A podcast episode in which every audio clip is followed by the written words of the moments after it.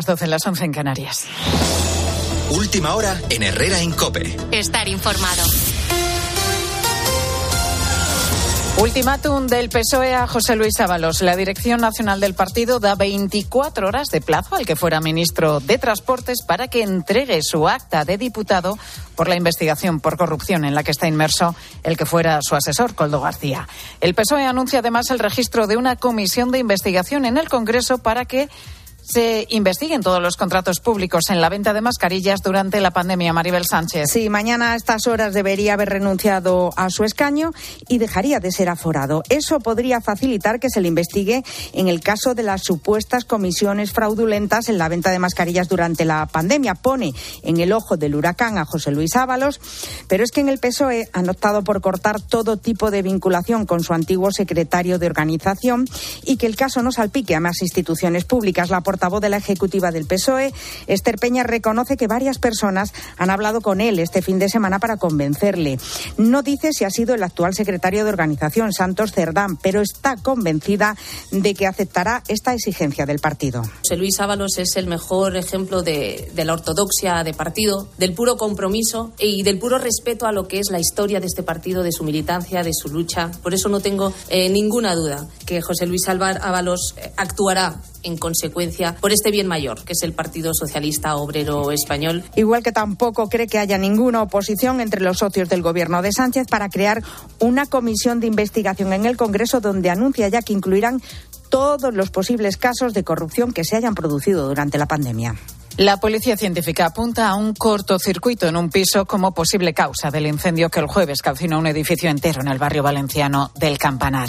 El fuego causó la muerte de 10 vecinos, mientras otros 400 esperan a ser reubicados en un inmueble propiedad del ayuntamiento. Cope Valencia, Vicente Ordaz. Los primeros datos preliminares de la investigación de la Policía Científica en el piso número 86, donde se originó el incendio, apuntan a un cortocircuito como posible causa del origen del fuego. El propietario estaba fuera del inmueble de viaje y no había nada conectado a la red.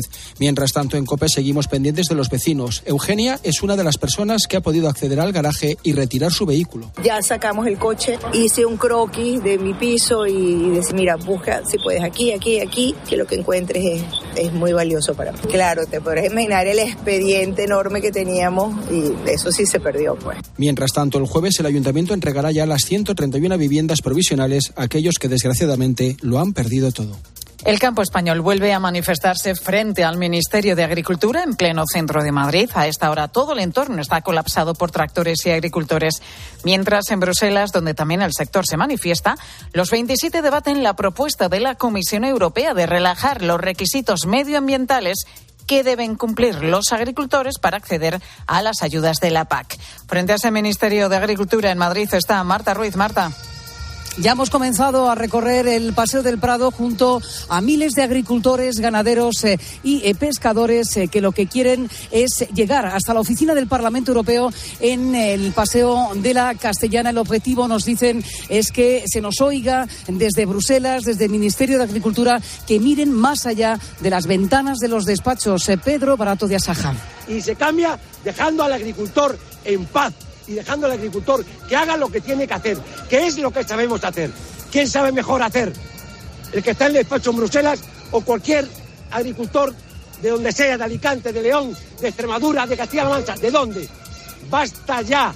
Esto es una reconversión silenciosa para que el campo español agonice. Las reivindicaciones son las mismas que estamos escuchando en las tres últimas semanas, que se simplifique la PAC y sobre todo esas cláusulas espejo, que los eh, productos importados de terceros países cumplan las mismas condiciones eh, que los productos españoles. Convocan a Saja, COAC y UPA, pero aquí estamos hablando con pequeñas asociaciones de, del campo de diversos puntos de España que se han sumado a esta reivindicación. Nos dicen, por la viabilidad del campo estamos todos unidos. Y el fuerte viento que ha traído la borrasca Mónica mantiene a esta hora en alerta a todo el litoral gallego y cantábrico por olas de hasta 7 metros de altura, también por nieve a la cornisa cantábrica, el sistema ibérico, el central y parte de la provincia de Granada. De hecho, las intensas nevadas han hecho que en este momento los camiones no puedan circular entre Asturias y León tanto por la autovista como por el puerto de Pajares. Con la fuerza de ABC. Cope, estar informado. Agotadas las entradas para ver la entrevista este miércoles de Juanma Castaño a Ilia Topuria en el partidazo de Cope Bruno Casar. Nadie quiere perderse al campeón de la UFC en el partidazo. Desde esta madrugada había gente ya haciendo fila en la emisora de Cope Alicante para hacerse con una de las mil entradas que, como dices, ya se han agotado, Juan Framillán. En menos de una hora se han agotado las invitaciones para ver el miércoles el partidazo de Cope en Alicante con Ilia Topuria y Juanma Castaño. Se va a quedar pequeño, el teatro principal ha sido una auténtica locura, gente esperando, como decías, desde las 3 de la mañana y colas que han dado la vuelta a la manzana para ver el programa líder de la radio deportiva con el flamante campeón del peso pluma de la UFC. Gracias, Juan Fran. Al margen acabamos de conocer a los nominados para los premios Laureos, unos premios que equivalen a los premios Oscar del deporte que este año se van a entregar en Madrid. ¿Qué deportistas están nominados, Santi Duque? Ya está en marcha, Bruno, esta nominación de los premios Laureos 2024 que se está llevando a cabo en la Real Casa de Correos en todo el corazón de Madrid. Destaca la nominación al deportista del año, a Leo Messi, igual que a Max Verstappen o Novak Djokovic. Entre los futbolistas también está Erling Haaland y a la deportista femenina del año destaca sobre todo la presencia de nuestra balón de oro, Aitana Bonmatí. También está Jude Bellingham entre los nominados al jugador, al deportista revelación del año. Esto se celebra el día 22 de abril en el Palacio de Cibeles y hoy está siendo, como te digo, el acto de nominación. Gracias, Santi. Recuerdo que cerramos jornada en Primera División esta noche a las 9, tiempo de juego Girona Rayo Vallecano. Sigues en Herrera en Cope.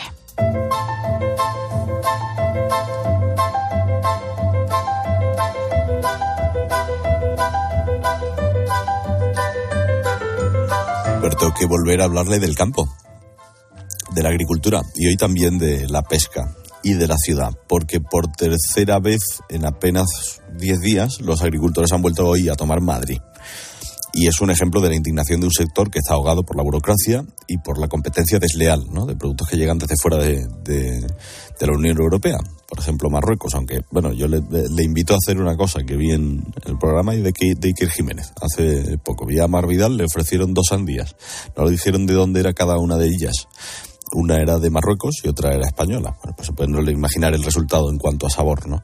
Hoy, como novedad, le cuento que los pescadores se han unido a esta protesta. Pilar García Muñiz, buenos días. Hola Alberto, ¿cómo estás? ¿Tú has probado la diferencia entre una buena sandía española y una marroquí? Hombre, eh, si hago la cata eh, como Mar eh, Vidal, yo creo que todos, ¿eh? Claro. Todos, o bueno, prácticamente todos nos daríamos cuenta porque pues es que no tiene nada que ver la calidad y, y, eso también es lo que están reivindicando, ¿no? Lógicamente los, los agricultores, la gente del campo. Y la novedad, decías, de la protesta de hoy es que se suman efectivamente los pescadores y lo van a hacer, fíjate, repartiendo algo muy castizo, que es un icono de Madrid, ¿no? Mil bocadillos de calamares. Joder, qué bueno. Hombre, ya te digo, imagínate hasta ahora un bocata de calamares, lo bien que te sienta para el cuerpo. Bueno, las tres eh, principales asociaciones agrarias, que son Asaja, UPA y COAG, han convocado esta nueva tractorada coincidiendo con la reunión en Bruselas del Consejo de Ministros de Agricultura de la Unión Europea. Quieren respuestas rápidas a esta crisis que, sufre el sector. Tractorada que a esta hora circula ya por el Paseo del Prado, Recoletos y La Castellana, uno de los ejes principales de, de la ciudad de Madrid. Y el destino final es la sede de la Comisión Europea aquí en Madrid. Salimos ya a la calle donde a partir de las 11 estaba previsto que la protesta empezara a avanzar hacia el norte de la ciudad. Con ellos marcha mi compañero José Luis Concegero, mi buen amigo. Buenas tardes, querido. ¿Qué tal, Alberto? Muy buenas tardes. ¿Dónde te pillo? ¿Dónde te pillo ahora mismo? Bueno, pues mira, ahora mismo veo un poco a lo lejos la estación de tren de Atocha. Enfrente de mí tengo el jardín botánico y veo este paseo del Prado que poco a poco se va llenando de agricultores que han venido de todos los puntos de nuestro país. Como decís, reivindicando la importancia del sector primario en nuestro país y poniendo de manifiesto un día elegido que se está celebrando ese Consejo de Agricultura en Bruselas que el campo necesita un cambio, sobre todo burocrático, para que todas estas familias, un sector fundamental en nuestro país, puedan salir adelante. Mira, Alberto, estoy ahora mismo aquí con Antonio Rojas, tiene 65 años, ha venido de Córdoba, lleva 40 años en el campo, está aquí con un chaleco naranja, con su boina.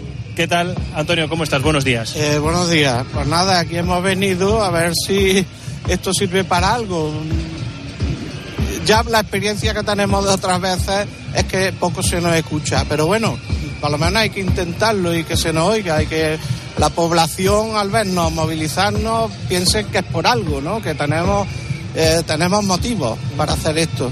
Usted me ha dicho, Antonio, que tiene olivares, tiene cereal, tiene girasol, tiene garbanzos. ¿Qué problemas está encontrando usted en el día a día que le han traído hasta aquí, hasta Madrid? Pues bueno, problemas son muchos. El primero, para resumirlo, es el hartazgo.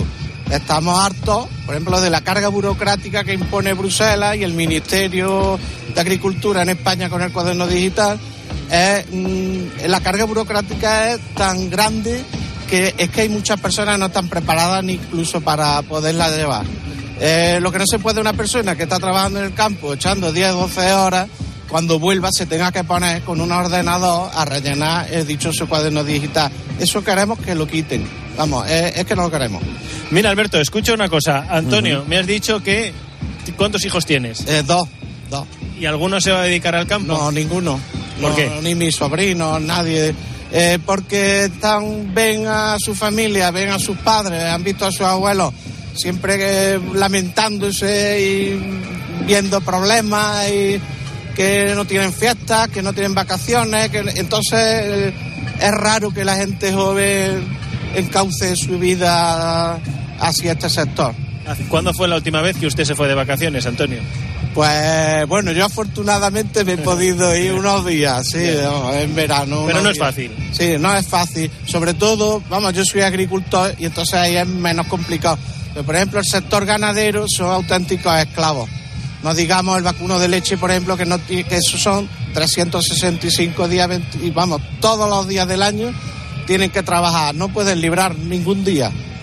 Antonio Rojas, que ha venido desde Córdoba, muchas gracias. Y aquí le dejo en el Paseo del Prado para que se una a la manifestación con sus compañeros. Vale, gracias a ustedes. Un abrazo, Antonio. Gran Bueno, Alberto. muchísimas gracias a, a Antonio. Oye, José Luis, eh, hoy se ha incluido o se ha sumado a esta protesta el sector de la pesca. No sé si has eh, podido eh, poner el termómetro, escuchar algunas de las. pa- pa- para que me lo comentes, básicamente. ¿eh?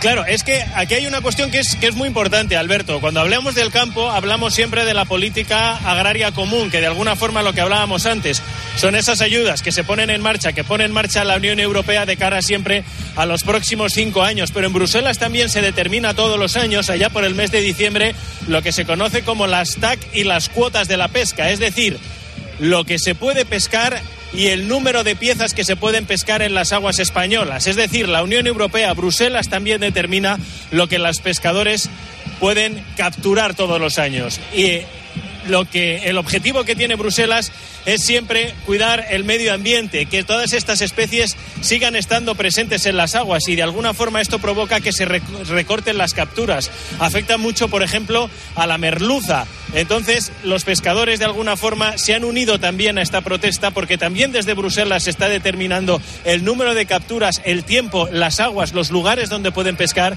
y hoy también quieren ante la sede de la Unión Europea manifestar su cansancio porque cada año se están recortando sus capturas y eso está afectando mucho al sector. Nos comentaban antes algunos pescadores que hay flotas que están desapareciendo en el mar Cantábrico, por ejemplo, en el norte de España y también que afecta fundamentalmente a la pesca de arrastre del sur.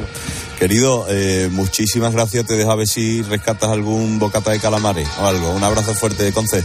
Yo tengo suerte en esas cosas, ¿eh? Si lo consigo te lo llevo a la radio. Te mando un abrazo, Alberto. Chao, chao. Oye, los, los organizadores estiman que son miles las personas y cientos los tractores que han llegado a Madrid de toda España. Es la tercera manifestación en 10 días, les recuerdo. Y el punto de encuentro es el mismo, el Ministerio de Agricultura frente a la estación de Atocha, donde se encuentra también mi compañera Marta Ruiz. Buenas tardes, Marta, ¿dónde estás exactamente? ¿Qué tal, Alberto? Buenas tardes. Bueno, nosotros ya hemos ido avanzando con esa eh, cabecera de la manifestación. Estamos ahora mismo frente al Museo del Prado. Los turistas, eh, pues miran sorprendidos, ¿no? Lo que supone una movilización de estas eh, características, sobre todo los chavales más jóvenes, los típicos viajes de estudios, ¿no? Y se concentran aquí eh, a, la, a la ribera, por así decirlo, de este paseo del Prado, ¿no? Pues viendo cómo se va movilizando el campo. Ya estamos viendo acercarse a uno de esos primeros tractores que han entrado o que comenzaban a entrar a primera hora de la mañana en la ciudad. Bueno, pues podemos ver en uno de esos tractores nuestro fin eh, será vuestra hambre. Eh, Alberto, hemos estado siguiendo las eh, movilizaciones a lo largo de estas tres semanas y los eslóganes, los lemas son los mismos. y bueno, mm, dicen los agricultores con los que estamos hablando que no van a parar, que el objetivo sobre todo de concentrarse aquí hoy, pues convocados por COA, Casaja y UPA, es em, que se les escuche, ¿no? Que, que tengamos claro que, que, bueno, que, que no van a parar hasta que no se den esas medidas concretas para el sector. Nos lo decía, por ejemplo, Javier, un agricultor del País Vasco, de Álava. prometen pues mejoras tal pero bueno el sector está muy fastidiado, igual da ganadero que cereal, viña. Entonces, pues una manera de hacer fuerza y que vean que, que toma en serio hablan del problema del relevo generacional y hemos hablado también con jóvenes agricultores eh, que han eh, venido pues eh, reclamando que, que, el, que, el, campo tenga futuro porque es lo que ellos desean. Hay muchísima vocación en esta, en esta profesión. Es otro de los mensajes que hemos ido recabando ¿no? en, estas, en estas movilizaciones. Adrián, un joven agricultor, 18 años solo, procedente de Burgos. Sí, el mío viene de familia, tanto empezó por mi abuelo, llegó a mi padre y ahora espero que Pues por lo menos que nos dejen trabajar y seguir adelante para por bien de todos. Así que hay gente joven, Alberto, que quiere trabajar el campo y que quiere eh, vivir eh, pues esa vida al aire libre y esa vocación eh, que siempre han eh, que siempre han, han visto ¿no? En, en, en, sus hogares, en sus casas. Bueno, esperemos que, que sus reivindicaciones se vean, bueno, respondan a ellas de una forma adecuada. Marta, muchísimas gracias. Un, un, abrazo. un abrazo, fuerte. Chao, chao. Venga, hasta ahora.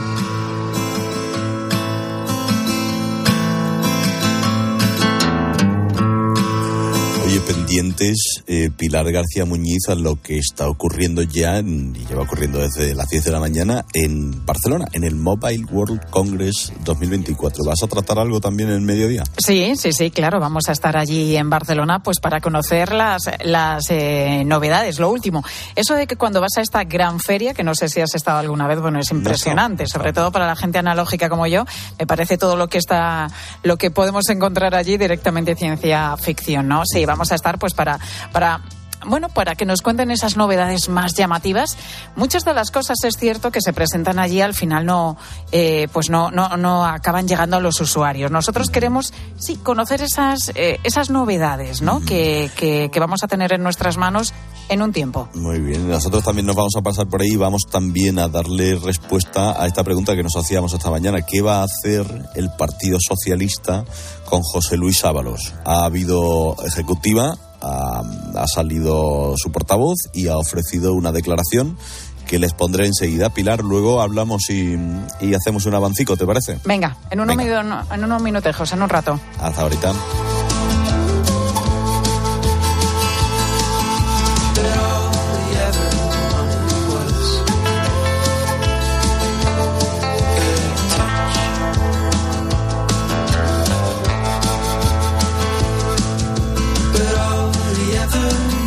Enseguida, Herrera en Cope sigue desde Barcelona y el Congreso de los Diputados.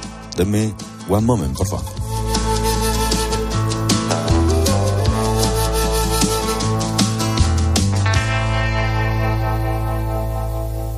Herrera en Cope. Estar informado. En tiempos de cambio no solo importa saber lo que pasa a tu alrededor. Ahora mismo hay en España unos 170.000 bares, pero fíjate, son 8.000 menos que el año anterior. Y donde más están desapareciendo es en los pueblos, especialmente Castilla y León y Galicia. Sino también cómo te afecta. Cómo te afecta. Isabel, ¿y por qué tenéis tantas dificultades ahora para sacar adelante un bar? El incremento fiscal a todos los niveles y sobre todo... De lunes a viernes de 4 a 7, Pilar Cisneros y Fernando de Aro te ofrecen todas las claves en la tarde de Cope. Te lo digo, te lo cuento. Te lo digo, cada año pago más por mi seguro. Te lo cuento. Yo me voy a la mutua. Vente a la mutua con cualquiera de tus seguros. Te bajamos su precio, sea cual sea. Llama al 91 555 5555. 91 555 5555. Te lo digo o te lo cuento. Vente a la mutua. Condiciones en mutua.es. Cariño, vamos a cambiarnos al plan estable verde de Iberdrola. Que paga siempre lo mismo por la luz, todos los días, todas las horas, durante cinco años. Pase lo que pase. Interrumpimos la emisión por una noticia de última hora. Nos están invadiendo los extraterrestres. Pase lo que pase. Pase lo que pase. Y ahora, además, llévate 100 euros con el plan estable verde de Iberdrola. Contrátalo ya llamando al 924 24 24 o en iberdrola.es. Consulta condiciones en la página web. Iberdrola. Por ti, por el planeta. Empresa patrocinadora del equipo paralímpico español. La avería del coche, la universidad de Ana. No sé cómo voy a llegar a fin de mes. Tranquilo. Si alquilas tu piso con alquiler seguro, puedes solicitar el adelanto de hasta tres años de renta para hacer frente a imprevistos económicos o nuevos proyectos. Infórmate en alquilerseguro.es o en el 910 775 775. Alquiler Seguro, la revolución del alquiler. Parece mentira, Alberto, pero ya son las 12 y 20, 11 y 20 en Canarias. Seguimos contándole todo lo que le interesa en su COPE más próxima. Herrera en COPE. La mañana.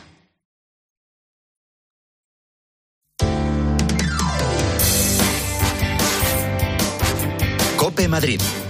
Estar informado. Como te estamos contando, el campo español toma de nuevo Madrid.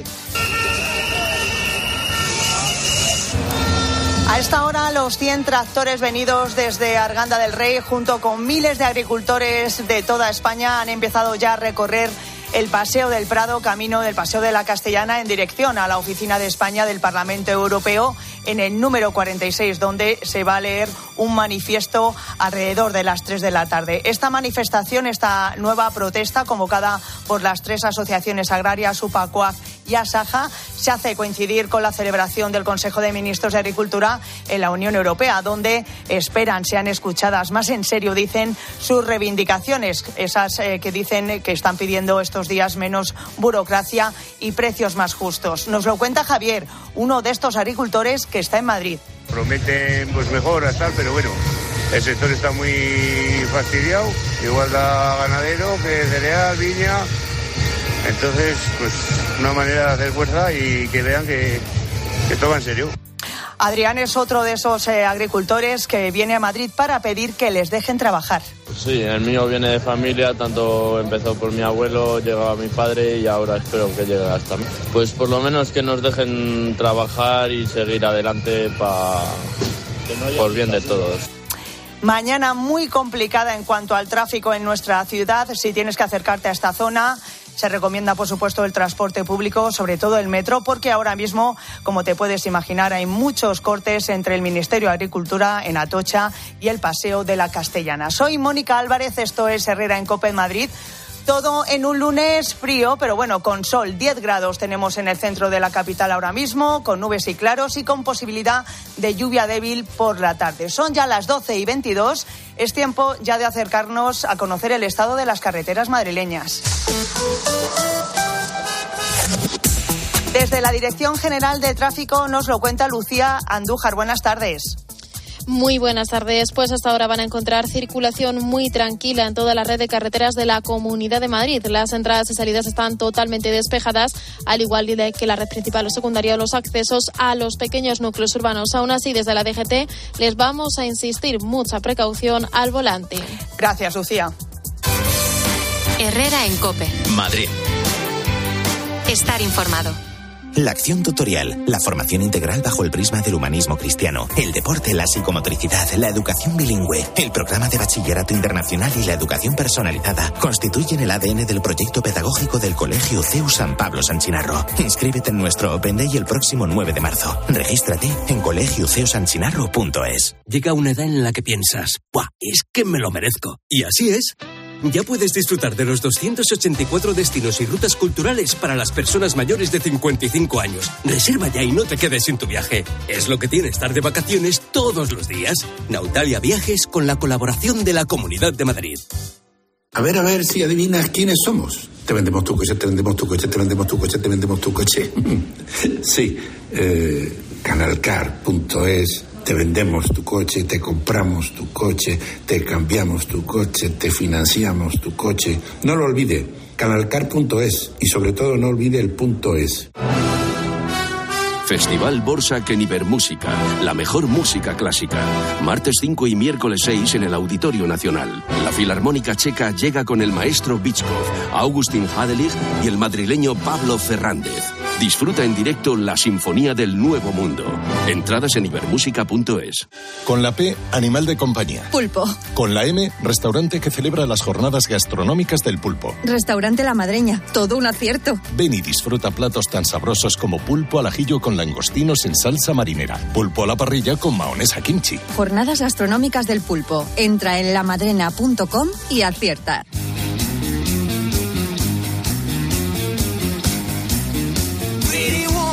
Pretty Woman el musical en el Teatro EDP Gran Vía. Vive la experiencia musical del año. La Pretty Locura ha llegado. Entradas ya a la venta en gruposmedia.com. Mary Kate, Mary Francis, rápido. Y ahora quiero hablarte de Los Nogales. Hace 45 años Los Nogales inauguraba su primer centro en Madrid, un grupo 100% familiar, ya sabes, donde el servicio de calidad y los mejores profesionales han hecho del bienestar de los mayores su sello de identidad. 45 años después, ojo, ¿eh? Los Nogales es sinónimo de experiencia, capacidad y también de proximidad, porque sus siete residencias y tres centros de día están dentro de la ciudad, convirtiéndolos en líderes de Madrid. Tienes más información en este número de teléfono 91 331 3101 o en su página web los-nogales.es. En Madrid, elige experiencia con los Nogales.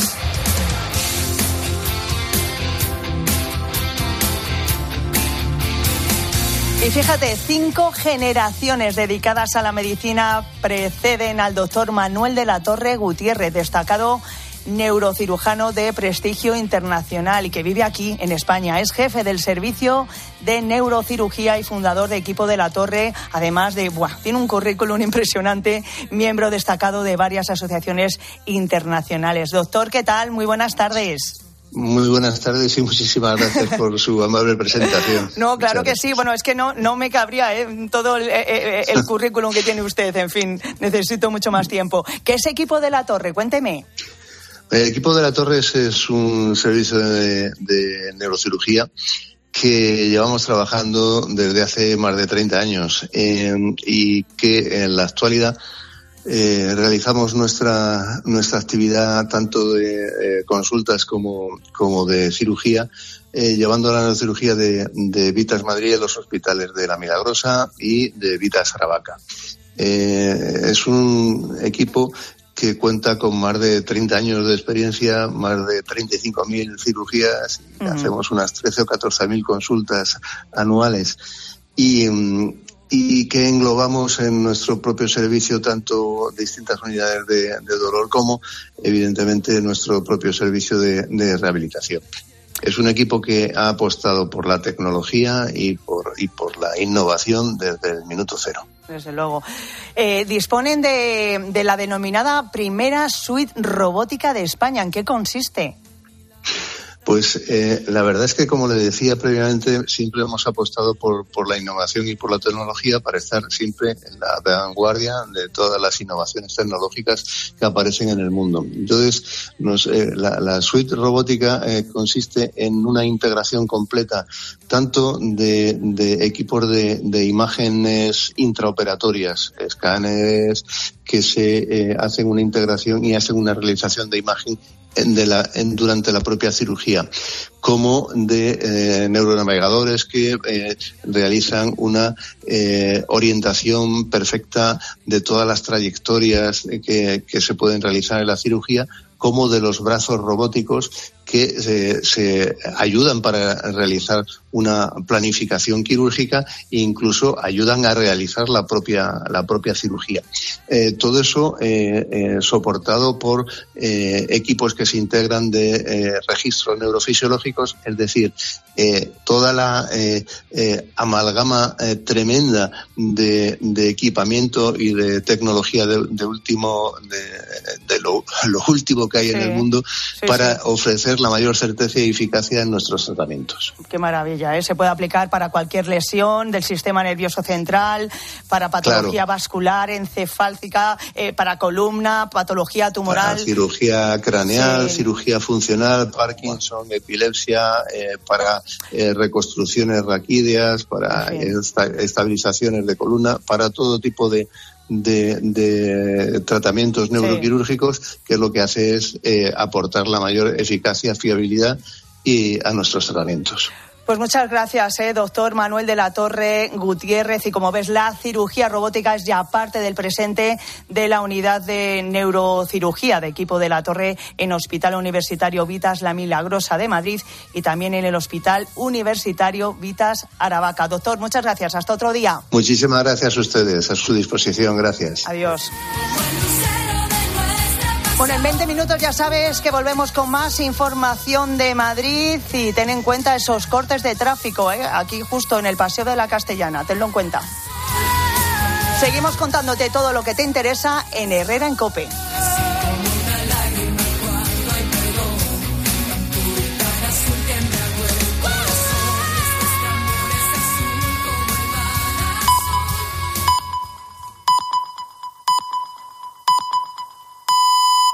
Herrera Incope. Estar informado.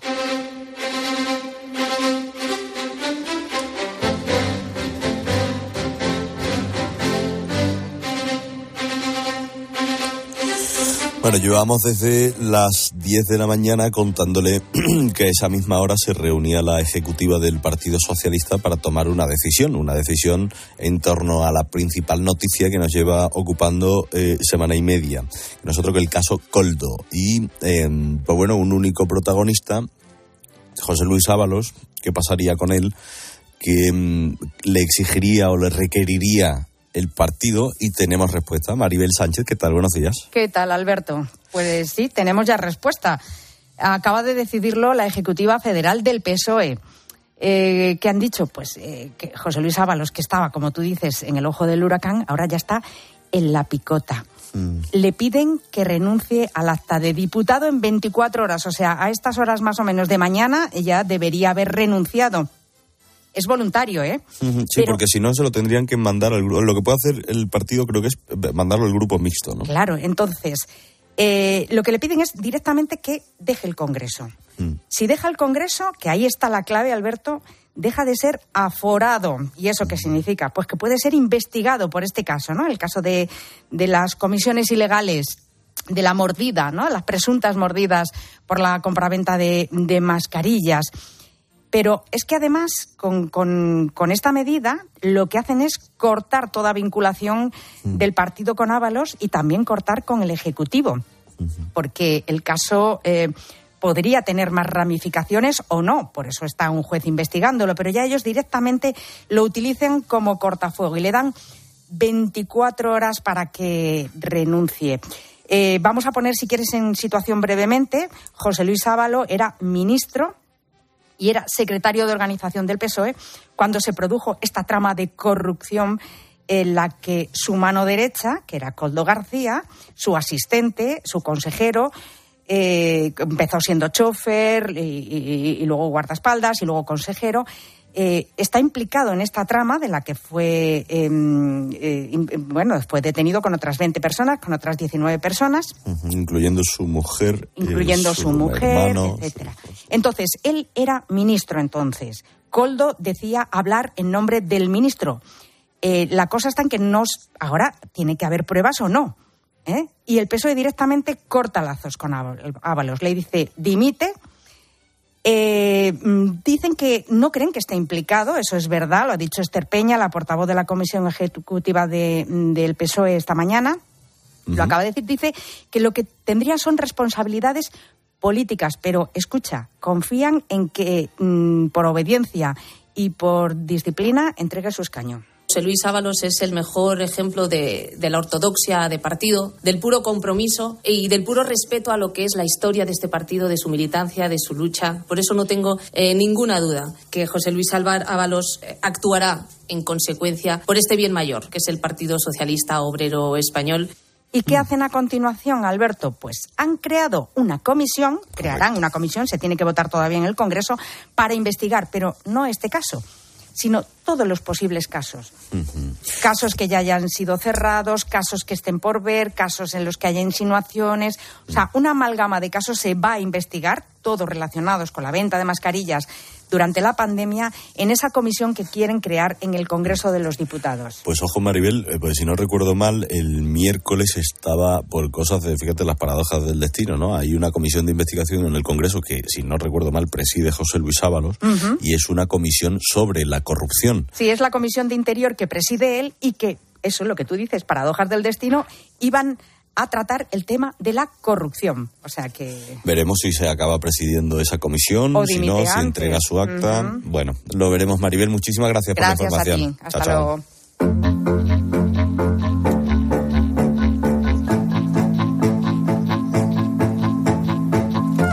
Otro punto geográfico en el que nos situamos hoy a esta hora 12 y 34 de la mañana, 11 y 34 en Canarias es en Barcelona, pues se convierte en esta semana en la capital de la tecnología móvil. Hasta el próximo jueves se celebra el Congreso Tecnológico más importante del mundo, Lo llevamos contando esta mañana, como dice Naranjo, Mobile World Congress, pues Mobile World Congress 2024. Y comentaba esta mañana mi compañero Mar Vidal que lo de mobile o lo de mobile ya no es tanto por los móviles en sí, que también, sino por el concepto de movilidad, movilidad conectada. A esta hora del lunes 26 de febrero, la noticia decía Carlos Gutiérrez está en Barcelona. Buenos días. Buenos días, Alberto. Pues sí, no van a faltar ninguna de las grandes compañías de móviles, ni las operadoras de telefonía, ni los gigantes tecnológicos, por supuesto. Vamos a ver nuevos modelos de teléfono móvil, pero si hace pocos años, Alberto, se hablaba en el mobile de robótica, realidad virtual o metaverso, este año se va a hablar de inteligencia artificial, que está ahora mismo en la cabeza de los avances y los intereses. Es el reto para las empresas y también para los gobiernos. Me gustaría anunciarles que vamos a trabajar en estrecha colaboración público-privada con el Barcelona Supercomputing Center y la Red Española de Supercomputación, junto con la Academia Española de la Lengua y con la Asociación de Academias de la Lengua Española, en la construcción de un gran modelo fundacional de lenguaje de inteligencia artificial entrenado específicamente en español y, por supuesto, en las lenguas cooficiales en código abierto y transparente. Bueno, pues lo he escuchado. Es Pedro Sánchez. Anoche en la cena anunció una inteligencia artificial en español. Para hacernos una idea, Alberto, de que la inteligencia artificial es la estrella de este año, ya van 17 ediciones del Congreso del Mobile, te diré que casi la mitad de los 95.000 95 visitantes que está previsto que lleguen no pertenecen a la industria del móvil. Interesante. Bueno, es la semana más importante del año para la economía visitante profesional, sobre todo para Barcelona, y se espera que supere los 461 millones de euros que se alcanzaron en 2023. Vamos a acercarnos ya hasta el móvil, lo hacemos con mi compañera de COPE Barcelona, hablamos mucho últimamente. Mar Puerto, ¿qué tal? Buenas tardes. ¿Qué tal, Alberto? Buenos días, ¿qué tal? Pues eh, sí, el mobile, estamos justo aquí abierto puertas este lunes en una edición donde el móvil, como decíais, ha cedido el protagonismo ni más ni menos que las aplicaciones de inteligencia artificial, al 5G o a la robótica. En total hay más de 2.400 expositores y las instalaciones, podemos ver, se han llenado de empresarios y de, y de directivos de muchísimos países. Además, este año, tenemos que decir, ha vuelto a tener muchísima presencia el público asiático después de tres años marcados por la pandemia y se han recuperado prácticamente las cifras eh, de antes de la pandemia. Unas cifras que también han tenido sus consecuencias con un colapso, podemos decir, generalizado en las proximidades del recinto. Había muchísimos coches, muchísimos taxis también eh, trabajando a estas horas y como decíamos, hasta el jueves Barcelona será pues el epicentro de negocios y debates sobre la transformación digital con especial atención a los cambios que está provocando la inteligencia artificial con una especie de viaje al futuro y con demostraciones que permiten mostrar al visitante cómo puede ser el transporte o la medicina futurista con avances en cuestión, por ejemplo, de realidad virtual, neuronas en chips, piel digital o incluso robótica quirúrgica. Hemos visto robots, perros robots eh, que hacían eh, muchísimas cosas, también humanoides capaces de hacer prácticamente todo, de comunicarse, de hacer eh, todo tipo de gestos, de cuidar, por ejemplo, nos explicaban, de, de personas mayores y también coches eléctricos con cargas de batería en tiempo récord. Un futuro que, Alberto, tenemos que decir, cada vez está más cerca. Y escúchame, Mara, ¿te has puesto tú algunas gafitas o te han hecho ponerte alguna historia o no sé si, si también has practicado de visitante allí, además de periodista?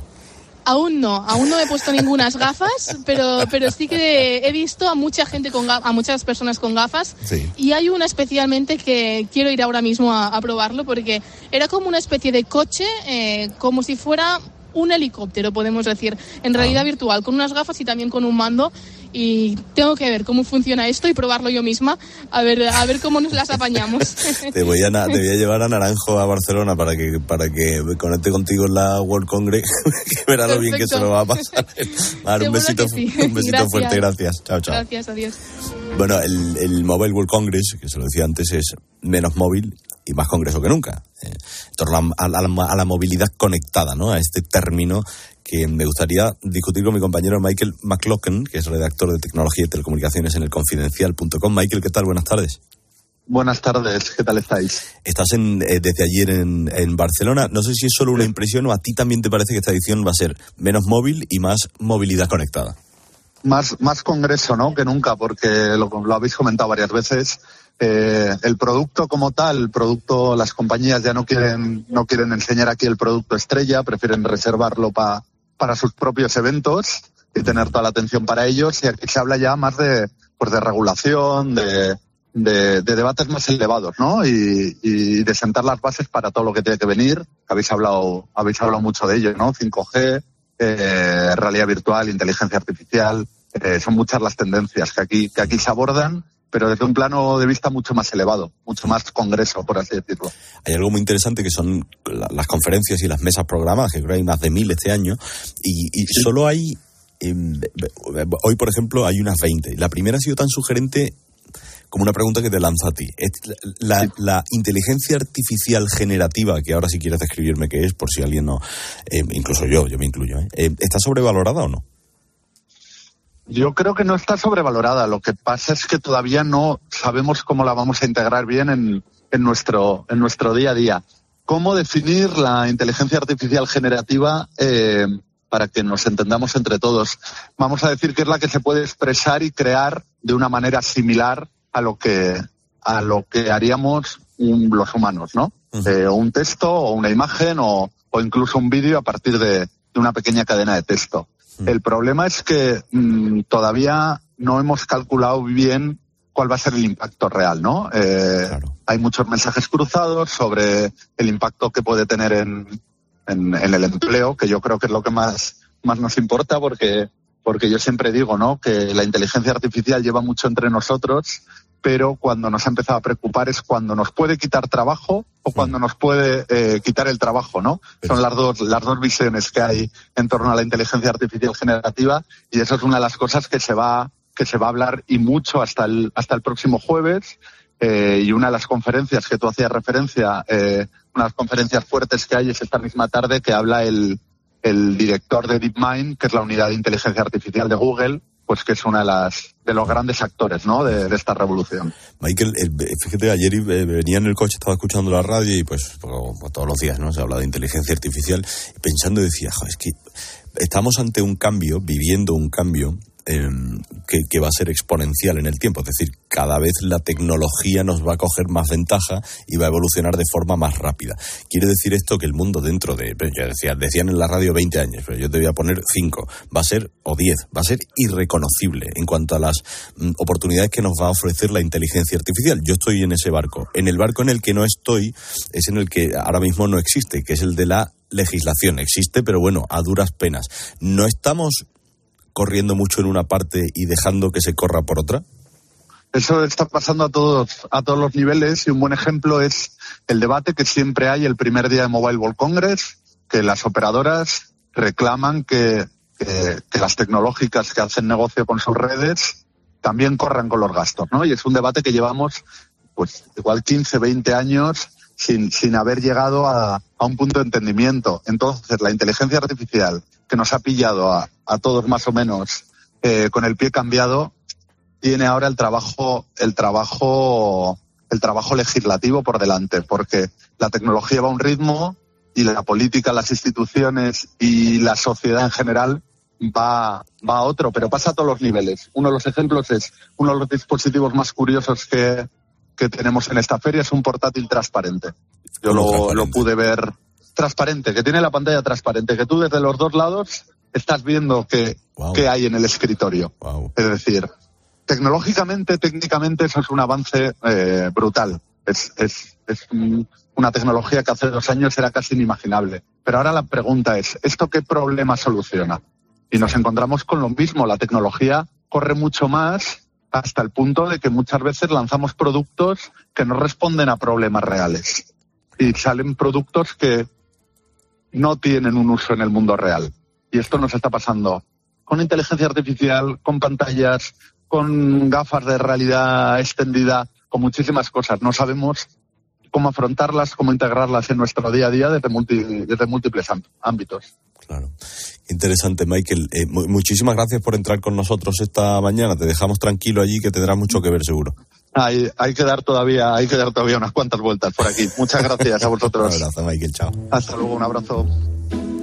Bueno, Carlos Gutiérrez, compadre de mi corazón, mm, esta mañana hemos hablado con los oyentes eh, sobre cosas que eran gratis y ya no lo son y nos molesta pagar por ellas. Sí, sí, sí, sí, sí, sí. Fíjate, vamos a escuchar en primer lugar a Carmen, nos ha llamado desde Vigo, porque mira, a ella le molesta algo que a mí personalmente también me molesta. Antes tú no tenías que pagar para elegir el asiento del avión, ¿eh? A mí una cosa que me fastidia mucho pagar y antes era gratis es eh, el asiento del avión. A mí me gusta ir mm, cuando me da un poco de miedo y cuando despega me gusta ir cogida de la mano de mi marido y me han roto ese momento romántico, porque ahora mm, casi siempre nos ponen separados y no me da la gana, la verdad, pagar por eso. Oye, qué rabia da, ¿eh? bueno, y la maleta, ojo, tío, ¿te bueno, cuando la maleta no te claro, macho? Claro, efectivamente, o sea, es que ahora pagas por todo, pagas por la ventanilla, por la maleta y absolutamente por todo. Mira, Paco nos ha llamado también al WhatsApp de Herrera en Cope para decirnos algo que a él le molesta muchísimo pagar, que antes era gratis. Bueno, a él y a millones de personas.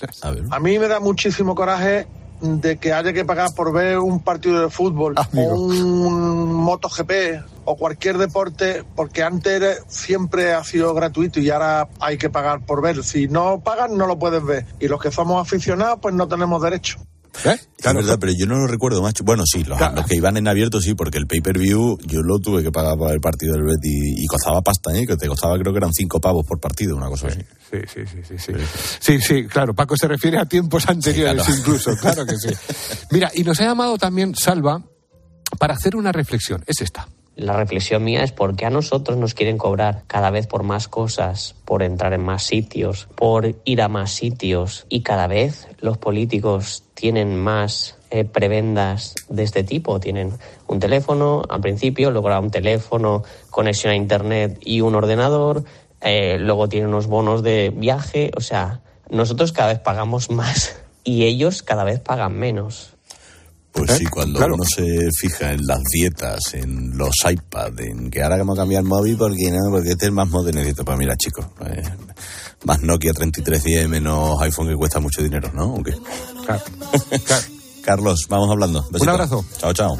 Tengo una novia moderna que baila, tengo una novia flamenca que canta, tengo una novia en Madrid, tengo una novia gitana. Yo tengo a una gitana, no es mi novia, pero hombre, esta es Madrid. Esta es Madrid, es Pilar García Muñiz. Lo que pasa es que nos queremos con locura y nos permitimos estas cosas, ¿verdad? Hombre, claro que sí. Vamos, no te voy a poner ningún problema a estos piropos que me echas. Oye, que conoces muy bien de lo que vamos a hablar enseguida en Mediodía Cope, de, tu tierra, de tu casa, de ¿Ah, tu ciudad, de Sevilla. Hombre, ¿tú cómo lo ves este asunto? Pues mira, tengo mis dudas, ¿eh? porque la Plaza de España tiene efectivamente un banco por provincia y me cuesta ver a un extremeño pagando. Al final lo que ocurre es que es un euro, dos euros, pero no casa tan bien con un concierto que se celebra todos los junios y julio que no permite el paso normal por la plaza. Pero bueno, no tengo, digamos, no tengo una opinión formada. ¿eh? Sí, a mí me pasa un poco igual, ¿no? A priori dices lo de pagar por un espacio público como que chirría un poco, pero sí es verdad que es un lugar que, que se está degradando, ¿no? Está muy vandalizado y desde el ayuntamiento de defienden que esa propuesta de, pagar, la gente que no sea de Sevilla, eso sí, mm. los turistas por entrar en, la Plaza de España, que es uno de los monumentos más visitados de la ciudad, pues es para su conservación y para garantizar también la seguridad. Bueno, el debate está ahí y de ello vamos a hablar enseguida y de otras muchas cosas en mediodía. Adiós, corazón. corazón. Adiós, bombón. Herrera Incope. Estar informado. Vuelven los clásicos de mano del mejor. Omega porque no hay dos sin tres. Hasta ahora estamos consiguiendo películas que no bajan nunca del 10. Yo creo que vamos a sacar unas 50, 60, 70 obras maestras que las vamos a poner aquí. Classics con José Luis García. Esta semana, Cadena Perpetua con Tim Robbins y Morgan Freeman. El viernes a las 10 de la noche, en 13. La palabra ladrón puede significar dos cosas. Clavija donde poder conectar tu coche eléctrico o persona que roba el cable de tu coche eléctrico. Ahora el seguro de coche eléctrico e híbrido enchufable de línea directa también significa dos cosas. Que además de ahorrarte una pasta, también te cubre el cable de recarga en caso de robo. Cámbiate y te bajamos el precio de tu seguro de coche sí o sí. Ven directo a lineadirecta.com o llama al 917-700-700. El valor de ser directo. Consulta condiciones. Quiero explorar sin importarme cuando volver el exterior. Quiero formar parte de él. Vale, bichito. Nos vamos a Disneyland París. Reserva durante Semana Mágica en viajes el corte inglés sin gastos de cancelación. Precio de referencia 144 euros por persona y noche en el Disney Hotel Cheyenne con entradas incluidas. Plazas limitadas. Consulta condiciones. Ven a Disneyland París con viajes el corte inglés volando con Iberia. Locutare una pubblicità per la radio con un spagnolo che pensa che sabe parlare bene l'italiano non è una cosa molto corrente, ma che una conti correnti ti dà tantissimi vantaggi non è corrente tampoco. Cuenta online Sabadell, la cuenta corriente menos corriente. Infórmate y hazte cliente en bancosabadell.com. Herrera Incope. La mañana.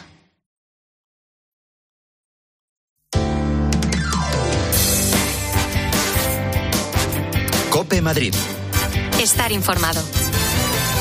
El Retiro y los otros ocho grandes parques de la capital vuelven a abrir sus puertas, aunque con zonas balizadas por las fuertes rachas de viento que se siguen registrando. Madrid tiene 3.800 parques y zonas verdes y 5,7 millones de árboles, por lo que ha vuelto a ser reconocida como ciudad arbórea del mundo. Enseguida vamos a analizar qué consecuencias tiene esta distinción. Soy Mónica Álvarez, estás escuchando Herrera en Cope de Madrid, pero antes te cuento que son muchas las ocasiones en las que el desfibrilador salva la vida en caso de parada cardíaca. La última, fíjate, la de un jugador cadete de 15 años de Albolote Español, un equipo, bueno, pues este chico eh, llegó a sufrir hasta tres paradas cardiorrespiratorias en un partido de fútbol. De la primera fue recuperado gracias a un desfibrilador de que había en las instalaciones deportivas. Las dos siguientes ya en el hospital.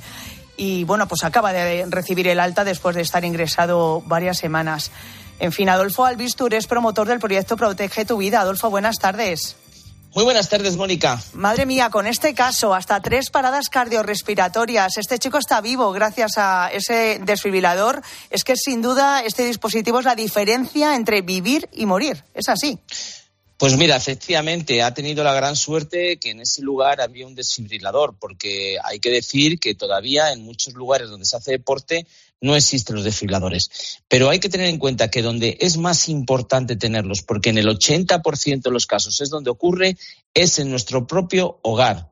Por eso tenemos que tener nuestra casa cardioprotegida, con un desfibrilador que además es que es muy cómodo y muy sencillo de utilizar. Pero el hogar es donde más ocurre y donde los servicios de emergencia cuando llegan no pueden hacer prácticamente nada en el 95% de los casos, ya que la persona cerebralmente se ha muerto, con lo cual ya no hay nada que hacer. Es verdad, es fundamental en, los domicilios. Eh, ¿Cómo es este dispositivo de Protege tu Vida? No hay que tenerle miedo, siempre insistimos aquí. Pues mira, para que os hagáis una idea, pesa menos de un kilo, es decir, eh, es manejable de un sitio a otro, es como una, como una especie de, cajita, o sea, ahí está todo. Y lo que se hace es sacar unos, unos eh, dispositivos, unos adhesivos que se colocan en el pecho de la persona y de esta manera ella analiza, ve cómo está ese corazón, si es o no necesario dar esa, esa corriente, pero que en 20 segundos está puesto. De tal manera que esos cuatro o cinco minutos que son claves que tenemos que actuar, él ha actuado, él ha dado la corriente y la persona se ha salvado. ¿Dónde lo podemos adquirir y con qué ventajas para los oyentes de Copiadolfo? Pues mira, hay dos grandes ventajas. Por un lado, un regalazo. Un regalazo porque es un antiatragantamientos, que es también cuando tienes ese momento que te atragantas, que se te va la comida por otro sitio, que rápidamente con este dispositivo que tiene, que estar en nuestro botiquín de casa podamos sacar esa comida y que no se complique la cosa. Y por otro lado, un 30% en la compra del desfilador, de que de por sí ya no es caro, pero un 30% para los oyentes de COPE. Por eso os animo a que llaméis ya, que estéis ya cardioprotegidos, que en cualquier momento nos puede ocurrir, que son cada 20 minutos hay una muerte en España. Teléfono gratuito de Protege tu Vida, oyentes de COPE, 900 730 061. Lo repito, 900 730 061. Llama ya ¿eh? y aprovecha además esa oferta que nos comenta Adolfo. 900-730-061. Muchas gracias, Adolfo. Hasta otro día. A ti, gracias, Mónica. Un abrazo enorme para todos. Adiós. Y ahora hablamos de los árboles de Madrid. Herrera en Cope. Madrid. Estar informado. En EAE Madrid, True son hechos. Es ayudarte a desarrollar tu potencial. Es unir formación y mundo laboral. Es contar con más de 50 eventos de empleabilidad al año y 57 startups aceleradas. Y es que nuestros MBAs, másters y grados destacan en rankings nacionales e internacionales. Infórmate en eaemadrid.com. True experiences, true opportunities. A ver, a ver si adivinas quiénes somos. Te vendemos tu coche, te vendemos tu coche, te vendemos tu coche, te vendemos tu coche. sí, eh, canalcar.es te vendemos tu coche, te compramos tu coche, te cambiamos tu coche, te financiamos tu coche. No lo olvide, canalcar.es y sobre todo no olvide el punto es.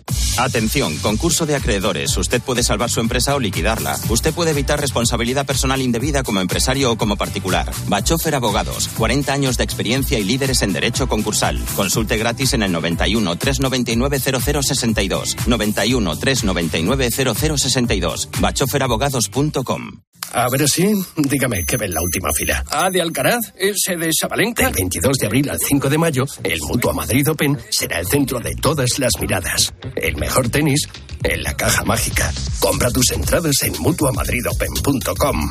Mutua Madrid Open, el centro de todas las miradas. ¿Sabías que ser administrador de fincas es una profesión con mucho futuro?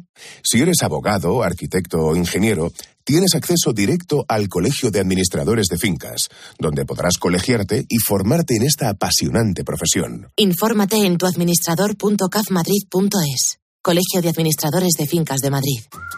Adivina adivinanza. ¿Sabes quién es el que te vende tu casa y te dice que puedes seguir viviendo en ella para siempre? Correcto. Eduardo Molet, el de vendido, vendido, vendido. Persona de confianza. 658 60 60 60. ¿Necesitas reír? Pues no te pierdas La Madre que me parió en el Teatro Lara, séptima temporada de la comedia de éxito que ya han visto más de 400.000 personas. La Madre que me parió en el Teatro Lara, una loca comedia sobre las relaciones madre-hija, líos y secretos en La Madre que me parió. Más info en teatrolara.com. Herrera en Cope. Madrid. Estar informado. Como te decía, por quinto año consecutivo, Madrid ha sido reconocida como ciudad arbórea del mundo. Cuenta con 5,7 millones de árboles. Mariano Sánchez es jefe de la Unidad Técnica de Jardín y Arbolado del Jardín Botánico CSIC. Eh, Mariano, buenas tardes. Hola, ¿qué tal? Buenas tardes. Bueno, ¿qué consecuencias tiene esta distinción para los madrileños? Hombre, eh, por una parte es un, un orgullo vivir en Madrid con tal cantidad de árboles. Obviamente. Ah, sí, sí, Mariano. que otra te- cosa, ot- otra cosa que habría que a lo mejor, y me he leído un poco las bases, es eh, demasiado administrativo, habría que meter un elemento como sería la conservación. Y, y hay un factor fundamental en todas las ciudades y es la calidad frente a la cantidad. Ajá. O sea que mucho, se habla de 5 millones de árboles, pero también tenemos que ver cómo están esos árboles dentro de la ciudad, porque Claro, muchas eh. veces están demasiado juntos Sí. y eso hace que mm, hagan las podas y entonces todos los beneficios que nos dan, que son las hojas, pues en algunas calles pues faltan durante algunos años, un par de años o tres años durante, después de las podas. Pero vamos, el resultado es que con esa masa de árboles la respiración de la ciudad de Madrid es mucho mejor. Claro, claro, y además es que para la vista también estar en una ciudad con eh, más árboles pues es mucho mucho mejor. Pero yo efectivamente, Mariano, te iba a preguntar por por bueno la, la- salud, digamos, de los árboles en Madrid, ¿no? Porque, por ejemplo, en días como el de hoy, que, que hay tanto viento, eh, qué peligros, ¿no? Eh, puede tener que haya tantas rachas de viento. ¿Cómo están los árboles? ¿Cómo está su salud en general? Pues hace referencia a lo que te había hablado antes un poco de hablar de la conservación, de cómo están conservados los árboles. Pues la salud de bastantes árboles, sobre todo de alineación, que durante muchos años han sido podados, eso provoca cavidades y pudriciones, pues hace que cuando haga viento, hace viento, pues hay riesgo de que se caigan algunas ramas. De hecho, hay parques municipales que se cierran, sobre todo los históricos que se cierran. También en parte porque los históricos tratamos de conservar un arbolado algo más envejecido, con más achaques, y entonces eso hace que se tengan que cerrar durante las rachas de viento. Claro, de hecho lo comentábamos al principio, se acaban de abrir ¿eh? el Retiro y los otros ocho grandes parques de, la capital, pero bueno, que tienen zonas balizadas ¿eh? por esas fuertes rachas de, viento que se siguen registrando en el día de hoy. Mariano Sánchez García, jefe de la Unidad Técnica de Jardín y Arbolado del Jardín Botánico CSIC, eh, muchas gracias por estar con nosotros en esta mañana. a vosotros por contar con nosotros. Gracias.